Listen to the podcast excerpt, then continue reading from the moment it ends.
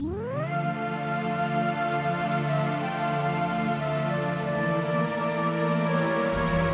vous dormez. Décidément, vous dormez. Décidément, vous dormez. Oui, je dors. Oui, je dors. Oui, je dors. Oui. Moi, j'exige que vous ne touchiez pas à cette radio. Cette radio, cette radio, cette radio. Radio. radio Labyrinth.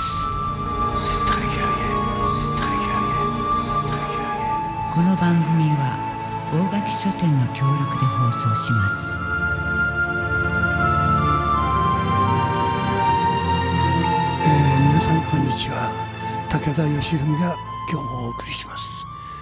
えーラジオラビリントス、えーどうぞ45分近くお付き合いください、えー本日ですね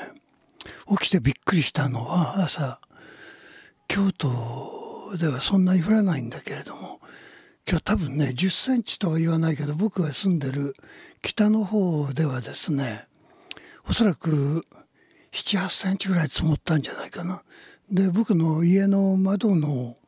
外に、えーサザンカが今盛りなんですけれども真っ赤なサザンカの、えー上にですね多分5 6センチ以上かなあの白い雪が覆ってるんですよね。これがびっくりするような光景で思わず写真をすぐ撮りましたけどそして興奮している間にもう少し眠くなりこの番組に来るまでに今お昼もう2時ですけれどもあのまだもうちょっと休めるっていうんであの夜型の人間ですから、えー睡眠が不足していて先ほどもう一度睡眠をとってですねアラームをかけて僕は11時にアラームかけたんだけどどういうわけか深い眠りについて 驚くほどの事態だったんだけどすっかり寝すぎてしまってですね間に合うかどうかっていうんですっ飛んできたんですこのスタジオまで。まあ、外はもう雪がほとんど溶けてしまって、えーその夢の中の出来事のようなえー白い雪に覆われたていう新春まあ僕にとってまだ新春なんですけども新しい年の幕開けが白い雪でリセットされたようなそういう感覚なんですがとはいうものの元旦からえー能登沖の地震だとか大変な被害がいろいろ出ていて今年は辰年ってこともあるのかもしれないがえーのっぴきならない事態が、えー年始から始まったということは言えるんじゃないかなと思いますね。そしてね今日はちょっとねそういうことに関係があるのかないのか知りませんが、えー今からそうですね120年ほど前の時代のことをちょっと話したいなと思ってるわけです。というのはあのね1月の6日から僕はしばらく上京つまり東京にいたわけですがあの翌日7日の日に上野へ出かけまして上野でちょっと見たい展覧会を、まあ、実はめったに上野はいつも混んでて行きたくないんで行かないんですが今回はねちょっとね見なきゃいけないっていうんで見に行ったんです。そのというのはあの皆さんよくご存知のキュービスムという展覧会なんですがそのキュービスムといえば、えー代表格にピカソや、えーブラックという人たちがいるわけですよね。でまあこの展覧会は実はパリにあるポンピドーセンターという、えー美術館ですね近代的なガラス張りでできた。この美術館の持ってるコレクションこれ近代美術あるいは現代美術の、えー宝庫になってるわけですけれどもここがまあ収集しそして系統立てて研究をし、えー位置づけて、えーやってきた。しかもそのキュービズムってのはそのポンピドセンターがあるフランスのパリに起こった、まあ、美術運動なわけです。今から120年と言ってもいいんじゃないかなと僕は思うんですけれども少なくとも120年近く昔にこうパリの、えー、ある下町ですね下町っていうのはどういう意味かっていうとねあの、えー、高級街ではなくって日本のまあ多くの人は多分旅行で行くと、えー、ブティックだとかさまざまななんていうかレストランでも、えー、有名な場所がいろいろあるんですがそういう華やかなところではなくって下町の、えーまあ、いわばアパートが家賃が非常に安いそういう場所に、えー、フランスパリにですね今から120年あるいはもっと前から、えー、世紀末から、えー、世紀末っていうのは19世紀末ですけどから20世紀の、えー、初頭にかけて、えー、ずっと、まあ、いわゆるボヘミアンと言っていいわけですがあの 今みたいな経済を中心とした、えー、人生設計をまだそこまでこう確立していない。そしてアーティストたちになるっていうのはね、えー、絵が好きだっていう意味はいろいろあると思うんですけれども、えー、絵や彫刻や造形こういったものを自分の職業にあるいはこういう好きなことをやって生きていきたいっていう人たちは、えー、自分の人生設計を経済的にそれで成り立つかどうかってことを無謀にもあまり考えないで。そして、えー、どこでどうして生きていこうかっていうねあの多くの大人たちはずっといやそんなもの職業にならないよ。あのそれはもうとっととやめなさいと。まずはどこかでサラリーマンでも何でもいいからやって、えー、そしてその人生設計がえー、多少なりともできた上に趣味としてやるべきだというようなことを僕らが子どもの頃でもまあ大人たちはそういうふうに言ったものです。でそれを僕らというのは僕の時代よりもはるかにまだ50年あるいはもっと前に、えー、ヨーロッパのパリを中心とするそういう場所でですね多くの若者たちが集まったわけです。それも自分の国ではない。言語が違う。フランスへ行けばその当時は当然フランス語が中心なわけですからフランス語で話さないと生きていけない。それを近隣諸国例えば今名前出しましたけどピカソパブロ・ピカソと言いますけどパブロ・ピカソはえー、スペインのえー、えー、っとまあなんていうか上の方ですよね。あのピレーネなんかにやや近いあのバルセロナとか、えー、そういうあたりのまあ、えー、カタランっていうんですけどカタラン地方、えー、そういうあたりから結局フランスへパリへ出てきたわけです。で今日はねその画家ということもあるんですが芸術家たちの中には、えー、視覚的な表現をする人たちそれから、えー、聴覚的な芸術を志す人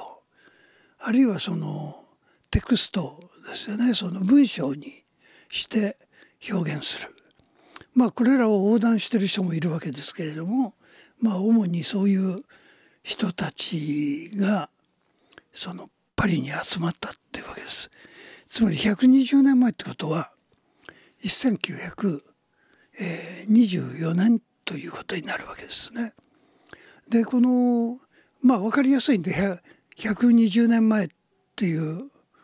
えー、あちょっと今混乱して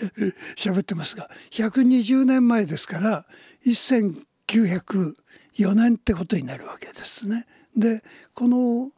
120年前、まあ、厳密な意味ではないんですけど例えば100、えー、1904年という頃にですねこのとある本「アポリネール」っていう本があるんです今目の前に持ってきたんですけどこれは実はね同じ本ではないんだけど一旦僕が持ってた本はもうすでに、えー、僕の手元からどこかへ消えてまして全く同じ本なんですけどあの僕は当時持ってた本ではない。僕はね17歳の時にこの「アポリネール」っていうあの単行本飯島浩一っていうあの詩人で文学者なんですがこの人が書いたアポリネールギオーム・アポリネールっていう人の名前なんですけれどもこのアポリネールっていう詩人であり美術批評を残した、えー、比較的早い時期に亡くなっちゃったんですけれどもこの人の本を僕は17歳の時に手に入れて、えー、読んだわけです。でこの同じ時期に僕は何冊かあの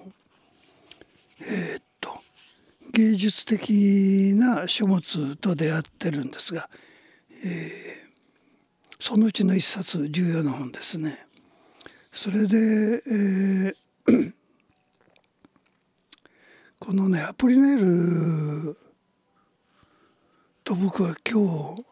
何年ぶりになるんだろうな今日というか実はこの数日の間にちょっと読み直してみたんですね。でこれなぜねアポリネールを僕が読んだかっていうことをまあちょっと若干皆さん僕の前後する話が混乱を招くかもしれないんですけどお許しください。これまあこういう混乱こそがこのラジオ番組「えー、ラビリントス」って迷宮という意味なんで、えお許しいただいてですねあのえー、っとちょっと待ってくださいよ。この実はねいくつかちょっとね本を持ってきてるんですがうんそれをね行ったり来たりしながらご紹介したいなと思うんですけど一つは今ね1904年ということを言いましたよね。そのつまり120年前ですねちょうど。でねこの本によれば飯島浩一さんが書いている、まあ、調べてこの当時すでに書いたわけですがピカソとアポリネールがすでに120年前に出会ってるよってことを言ってるわけです。でねちょっと待ってどこに書いてあったかちょっと出てこないので。え今探してますけど、ちょっと残念ながら出てこない。こういう時に限って出てこないんですけど付箋をしておけばよかったんですがね。ともかくねえー、っとまずねアポリネールこの詩人がえー、っとこの人もフランス人ではないんです。しかも生い立ちも含めて、えー、非常に複雑なんで僕はうまく全部伝えることはできないけれどもお父さんとお母さんがいて子供ができるんで父親と母親というのはまたこれ国籍が違ってるわけなんです。でまあいわゆる お母さんがイタリアの血が入っている、えー、そしてイタリアにお父さんが行ってお母さんと出会い、えー、結婚して生まれた子供がこのギオーム・アポリネールという子供なんですから彼はあのローマかな？あの イタリア語で幼少期、まあ、過ごしていると考えてもいいんだけどまあその生い立ちも含めて彼が言語というものに非常に敏感であったということですよね。そしてそのイタリア語をまあ母国語としながらだと思うんですけれどもその近隣の言語えーつまり同じラテン語系の言語であるフランス語とかスペイン語とか、えーポルトガル語とかそれからお父さんの地であるところの北方系の、まあ、いわゆるドイツ語であるとか、えーいろんな言語に、まあ、親しんでいた。ということが言えると思うんですが彼はそういうわけでもってその、えー子供の頃からですね言語に非常に敏感であるってこととそれからそのまああの言語に限らないんですが感受性が非常に豊かな、えー少年だったということはまあ想像できるわけです。それでえーっと120年前にこのアポリネールが同じく、えーっと海外からやってきた先ほど言いましたけどピカソはスペインからやってきた。でこのこのねアポリネールとピカソがね、えー今から120年前1904年にはすでにパリで2人とも知り合っているっていうわけなんですね。じゃあねちょっとねもう少しここで具体化というか、えーお伝えしようと思うんだけどまずはねとは言ってもいくつなんだということですよね。あのつまり120年前の、えー1904年というのは アポリネールが実は24歳というそういうわけです。そしてピカソはじゃあいくつなのかということになりますよね。でそのスペイン人のピカソはえーっとですねあ出てきたここだピカソはですねアポリネールの一つ年下つまり23歳ってわけです。それからついでにちょっとねあの年号というか年齢を言っておきます。重要な分かりやすいんで言っておきますがえーっとつまり、えー24歳のアポリネール。23歳のピカソ。それからピカソより一つ年下にキュービスムを一緒にやった、えーブラックですね。ジョルジュ・ブラックがいるんです。これ23歳。それからさらに一つ下22歳ですよね。ここに、えーマリー・ローランさんごあのご存知だと思うんですけれども女流画家ですよね。あのパステル調のちょっとグレーとピンクをとブルーかな。を中心にこう使ったぼんやりした、えーポートレートやあるいは群像主に人物を描いてますけれどもこの女性がまだパリの美術学校に、えー在学中だと思います。この時に、えー同じような周辺で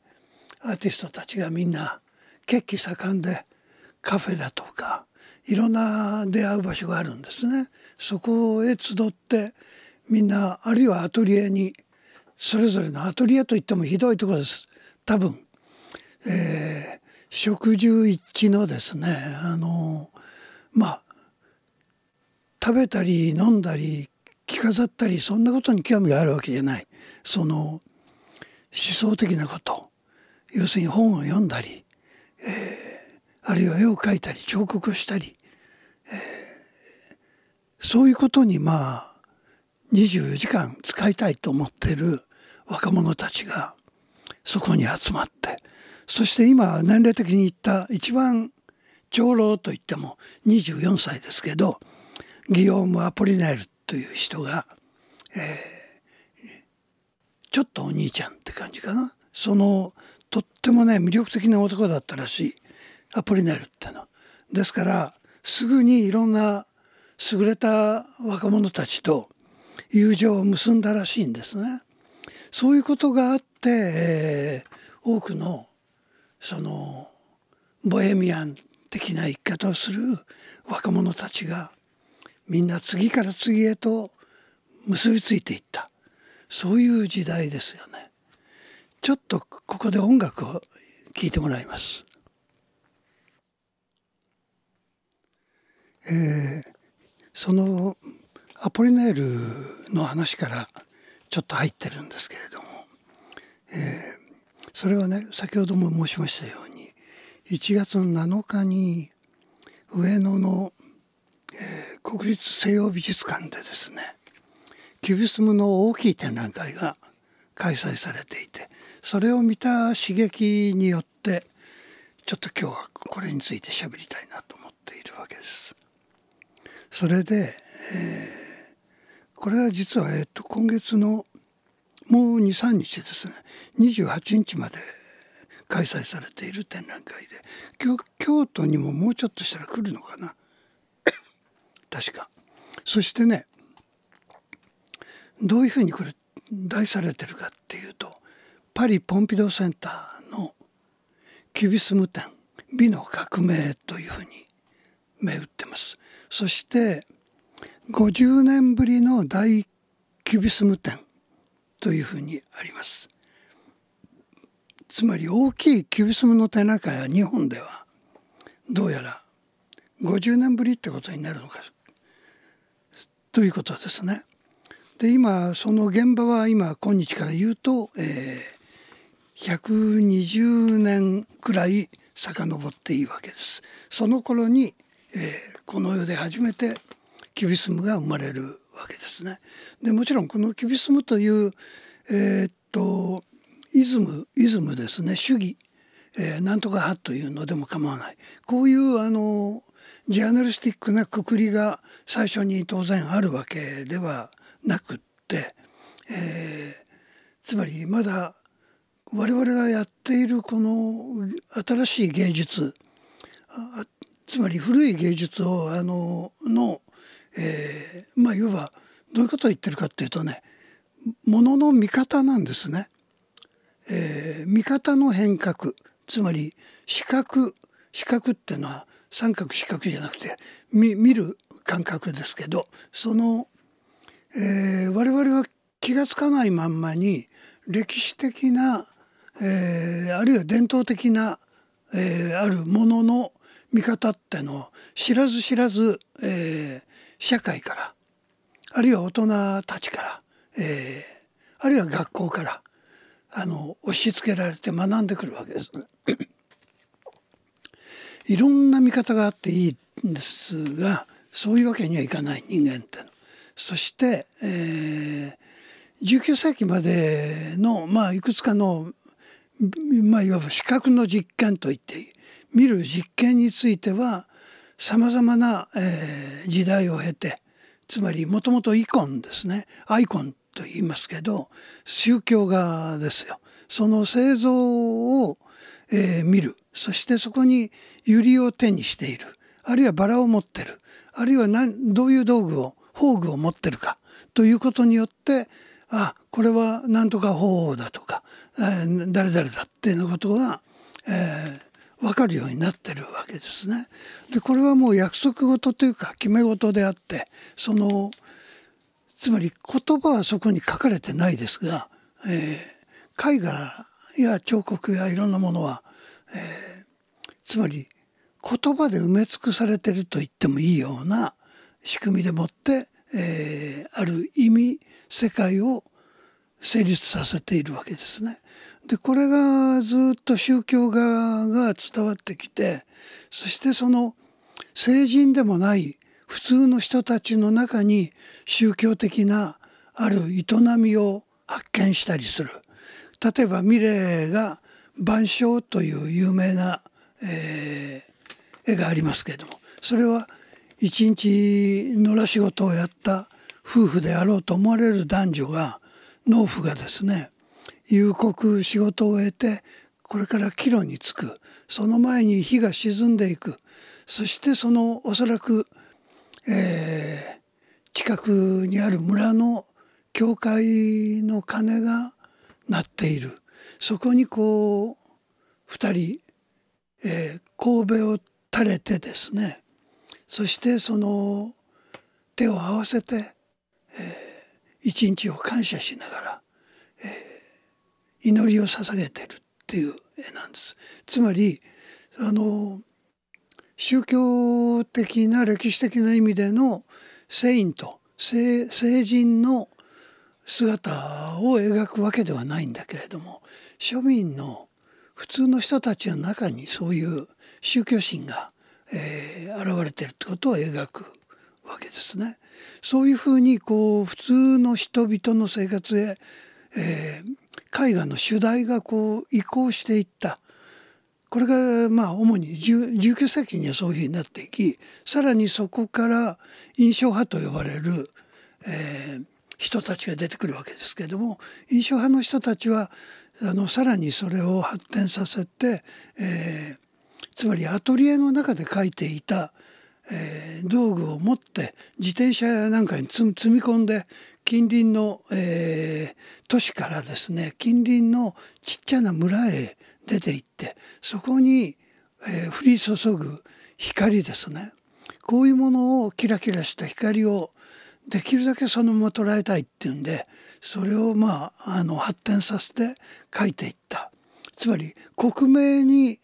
あの描写するというよりは光というものの印象を中心に捉えようとしてきたというわけですね。でまあこれがあの印象派の後期印象派だとかっていうふうに伝わってで特に重要視されてくるのがセザンヌという人です。でこのセザンヌという画家が、えー、いろんな実験試みを自分で築いてやるわけですね。試みっていうのはその書くテクニックではなくって、えー、その自分の頭の中にある概念これをつまり視覚化しようというわけです。こういう作業に前挑んだ、えーえー、非常に象徴的というか大きな意味を持つ仕事をしたのがセザンヌなんです。でこのセザンヌのやった仕事これ19世紀ですけども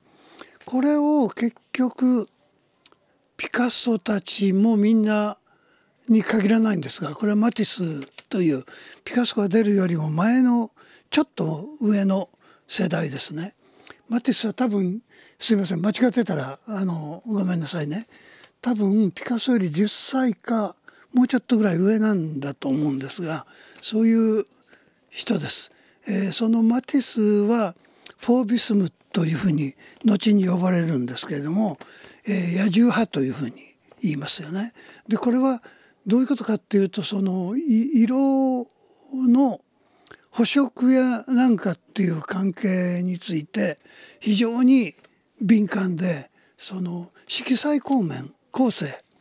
えー、色面をねどういうふうに対峙させるかっていうことやそれから色というものは本当に自由であの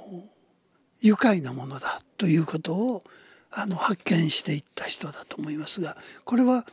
やはりセザンヌから、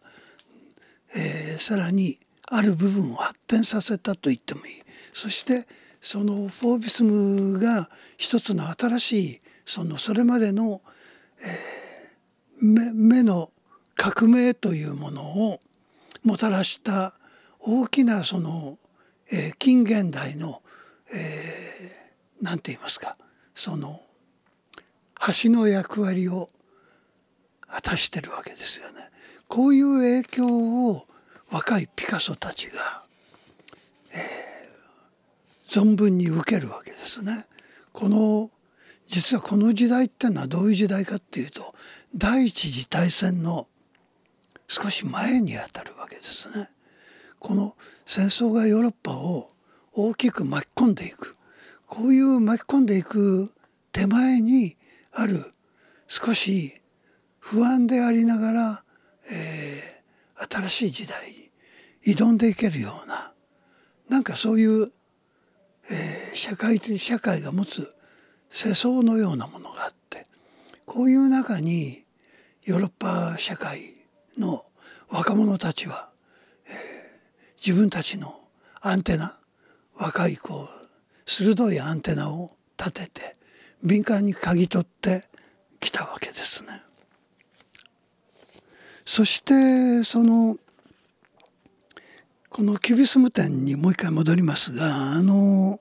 このね実は展覧会で僕はちょっと実は非常に嬉しいショックを受けたわけですね。このねいや京都であるんだと思いますけどその時の展示の方法はどうなるのか、えーちょっと僕には見当もつきませんができればね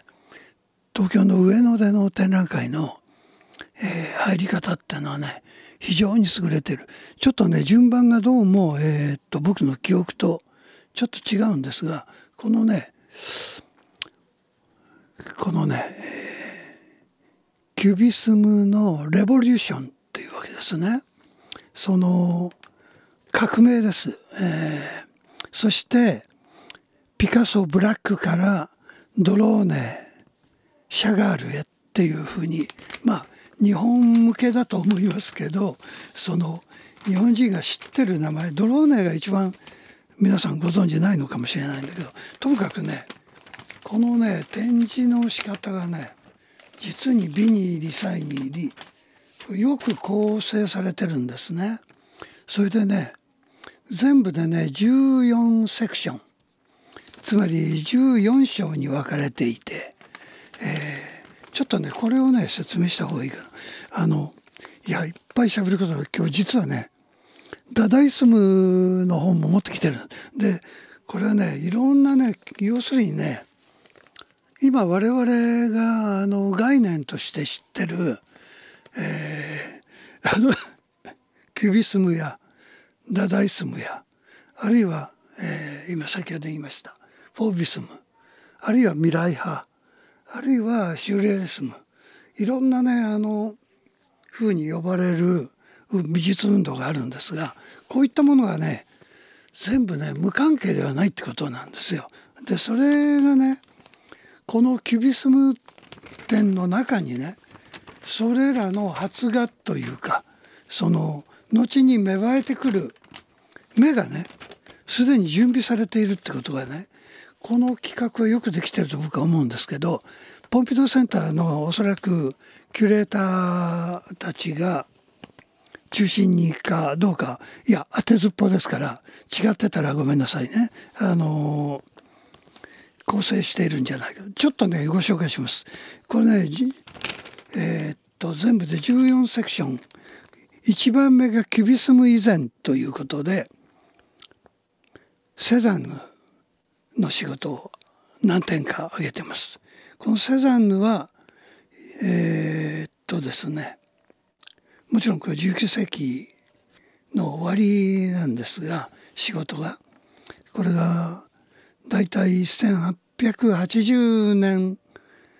から90年くらいにかけてかなというふうに言ってそれからあのアンリ・ルソーはあのピカソやあるいはあのアポリネールたちとも親しかった人ですが年齢がねちょっとね30歳ぐらい年上なんですね。したがってあのちょっとあのおじさんって感じなんですがこのアンリ・ルルソーという人の絵は皆さんご存知だと思うんだけどあの森の中ジャングルの中にこう猿とか、えーあるいはラフとかいろんなものが描かれている。そういう非常に素朴な、えーまあプリミティブな絵なんですけどもあのまあ実はそのアンリ・ルソーはこの若いアポリネールを非常に尊敬していてまたアポリネールもこのアンリ・ルソーの、えー絵の中に特別の、えー意味を見出していた早い時期から発見していた一人だと言っていいと思います。でこれがね、えー第第1番目の、えー要するに一章の中にこういう絵が入っていてで次にプリミティビズムプリミティブ、えー素朴という意味ですけど、えーここに初めてピカソやアンドレ・ドランやジョルジュ・ブラックという人たちそれからマリー・ローランさんという人たちが入っています。それから3番目にキュビスムの誕生ということでセザンヌに導かれてというふうについてます。ここにブラックが中心にジョルジュ・ブラックですねこの人の絵が、えー、中心に飾られていて4番目にブラックとピカソというふうにこう目打って、えー、たっぷりとピカソとブラックの絵が見れます。それからこれはあのちょっと違う領域かなというふうに皆さん思うんだけどフェルナン・レジェッという人がいます。このレジェとファング・グリスという人のコーナーがあります。これが5番目。6番目サロンにおけるキビスム。この、えー、っといろんなところを中心にいろんな、えー、画家たちがキビスムを目指すわけですね。えー、それから7番目オルフィスムというんですけどこれもフランス人じゃないロベール・ドローネそれからその妻であるソニアこの2人が制作している絵があります。これもキュビスムという、えー、視点から捉え直している。それからね驚くべきなんですけど、えー、現代美術の生みの親と考えてもいい。マルセル・デュシャンという人がいますけれどもこのデュシャンはフランス人で、えー、パリに彼ら実は3兄弟ともが、まあ、アーティストなんですね。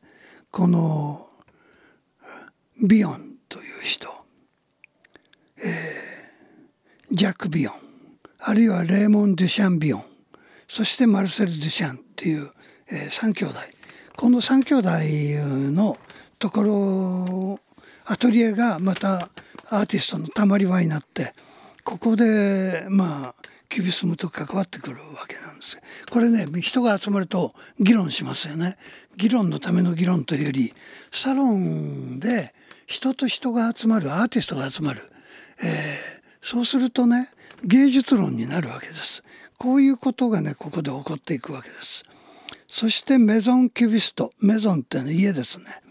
という9番目のセクションこれレーモン・デュシャンビオンを扱ってます。それから10番目ラル・リュッシュっていうんですが芸術家アトリエこれブランクシーというあのこの人もフランス人じゃない、えーえー、っとルーマニアというところの出身の彫刻家です。これもとっても重要な人ですがそれからロシアからやってきたロシアって言ってもねえー、っと多分確かあのえー、なんだっけ白ロシアというあのふうに言われる今なんだっけあのベラルーシかなだと思います。あそこの出身だと思うんですが、えー、シャガールマルク・シャガールですね。それからモディリアーニ。それからえー、まあねいろいろそのねフランスへ集まってきた近隣から集まった人たちがいっぱいいるんです。こういう人たちが結局いっぱいあのキュービスムというものにまあいわば感化され、えー、関わりしてきたわけですが、えー、まあ、そういうあのなんていうか構成でもって見れるようになってるのであのキュビスムというものがまさにシャレじゃないけどさらに立体的に見えるようなえー、展覧会になってるわけです。そして一番ちょっと重要なのは その展示の初めの方に、えー、ギオーム・アポリネールの、えー、住んでいたアパートの中この部屋の中はまあちょっと書斎のようになってるわけですけれども書棚がまあ壁面にこう乱雑にちょっと入っていてそしてそのあるコーナーに一つの異様な、えー、そうだな50センチ以上はあると思いますけどあの彫刻が、えー、置いてあるんです。この彫刻というのは実はそのプリミティブな彫刻で、えー、おそらくはえー、っとねこれも間違ってたら申し訳ないんですがアフリカではなくてこれはオセアニアの彫刻だと僕は思います。その、えープリミティブな彫刻が、えーっと実はねその人形に釘がね無数にこう刺さってるんです。つまり呪術人人形なんですね。でこんなものを、えーこんなものというと失礼なんですがあのアポリネールは持っていたわけです。でまあつまり20世紀の初頭というあたりにですねまあフランスの植民地だったアフリカの一部やあるいはそのオセアニアやいろんな、えーまあいわゆるそのヨーロッパ的ではない文明文化を持つ、えー国々から、えーやってきた彫刻群を、えー持ってでこのアフリカおよびオセアニアの彫刻の影響をピカソたちやブラックやみんな受けたっていうわけが言われてるわけです。これがキュービスムという運動の元になるわけなんですがこのこのものを描いたっていうのは素晴らしいと思います。